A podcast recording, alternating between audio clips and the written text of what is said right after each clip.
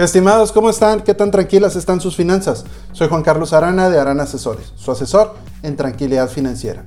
El día de hoy les voy a platicar sobre las consecuencias de la enfermedad del momento en la compra de seguros.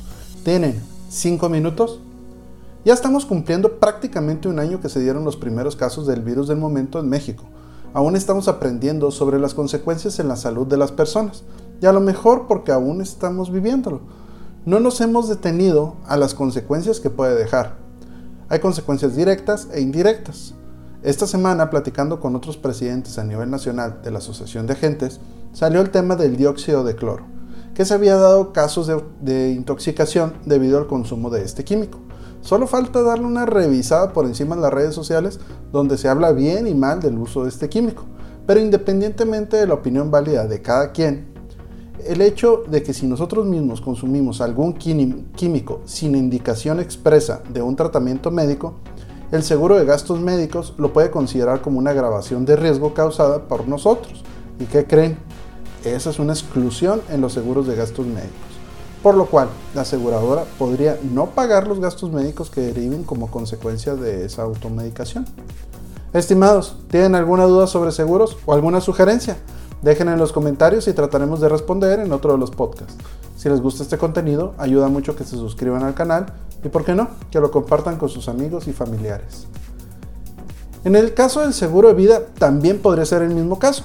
Y menciono podría, ya que en los seguros de vida en México existe la cláusula de indisputabilidad, donde se menciona que un seguro de vida es disputable solo los primeros dos años de la contratación.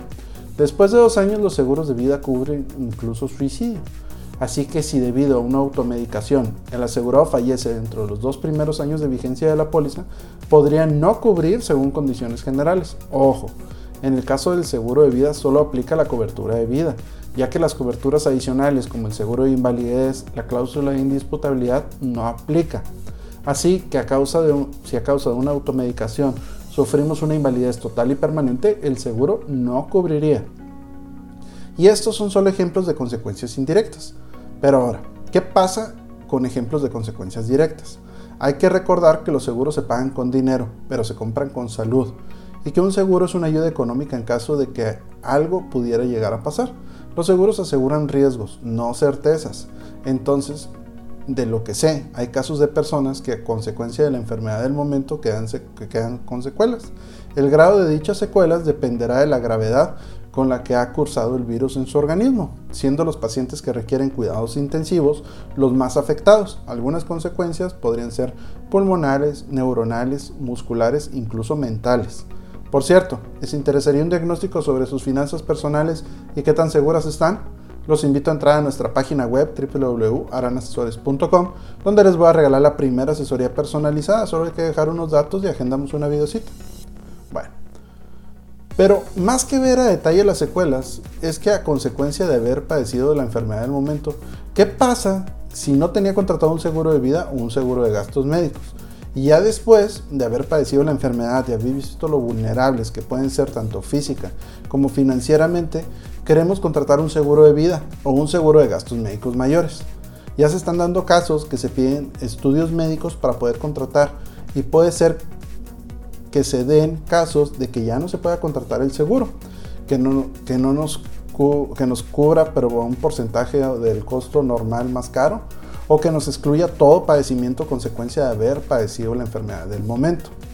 Por lo que considero que en este inicio de año, y si aún somos los afortunados de no ser infectados de este virus, es una buena oportunidad de buscar a un agente de seguros certificado que nos ayude a revisar la situación de cada quien en cuanto a protección de seguros, porque ya después podría ser más complicado o imposible el ver cómo proteger las finanzas personales y familiares a través de los seguros.